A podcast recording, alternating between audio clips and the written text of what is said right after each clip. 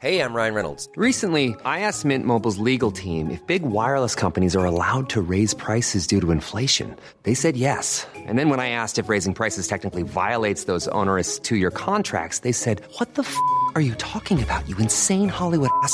So to recap, we're cutting the price of Mint Unlimited from $30 a month to just $15 a month. Give it a try at mintmobile.com slash switch. $45 upfront for three months plus taxes and fees. Promo rate for new customers for limited time. Unlimited more than 40 gigabytes per month. Slows. Full terms at mintmobile.com.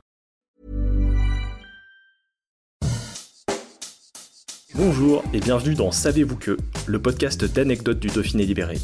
Chaque jour, on vous raconte une histoire, un événement marquant, qui vous permettra de briller en société et de vous coucher un peu moins bête. Savez-vous que la tradition de s'offrir du muguet le 1er mai est née dans la Drôme? Le 1er mai, on manifeste mais on s'offre aussi du muguet. Et pas d'excuse pour ne pas donner son brin de clochette à sa grand-mère, on en trouve partout. Au bord de toutes les routes, à chaque coin de rue du centre-ville, les fleuristes sont même ouverts le jour de la fête du travail pour vous en proposer. Bref, vous ne pouvez pas échapper à la tradition. Mais au fait, pourquoi s'offre-t-on du muguet le 1er mai? Une partie de la réponse se trouve dans la Drôme.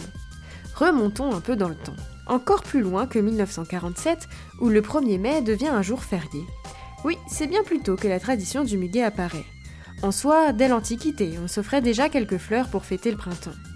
Mais c'est à la Renaissance, en 1561, que la fleur à clochette est devenue la star du 1er mai avec Charles IX et sa mère Catherine de Médicis.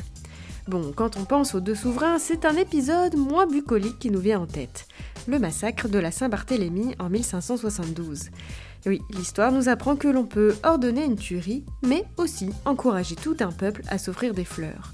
Mais si le muguet a été popularisé par ces deux têtes couronnées, l'idée ne leur est pas venue toute seule. Le jeune roi est alors âgé de 10 ans et avec sa mère, ils sont en visite dans le Dauphiné.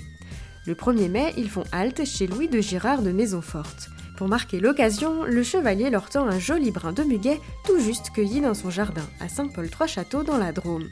Les petites clochettes blanches séduisent immédiatement le roi. Il les ramène à la cour et l'année d'après en offre à ses dames. Et comme le charme semble tout autant opérer, il recommence sa distribution de muguet tous les ans. Et dès que le roi fait quelque chose, tout le monde cherche à le copier.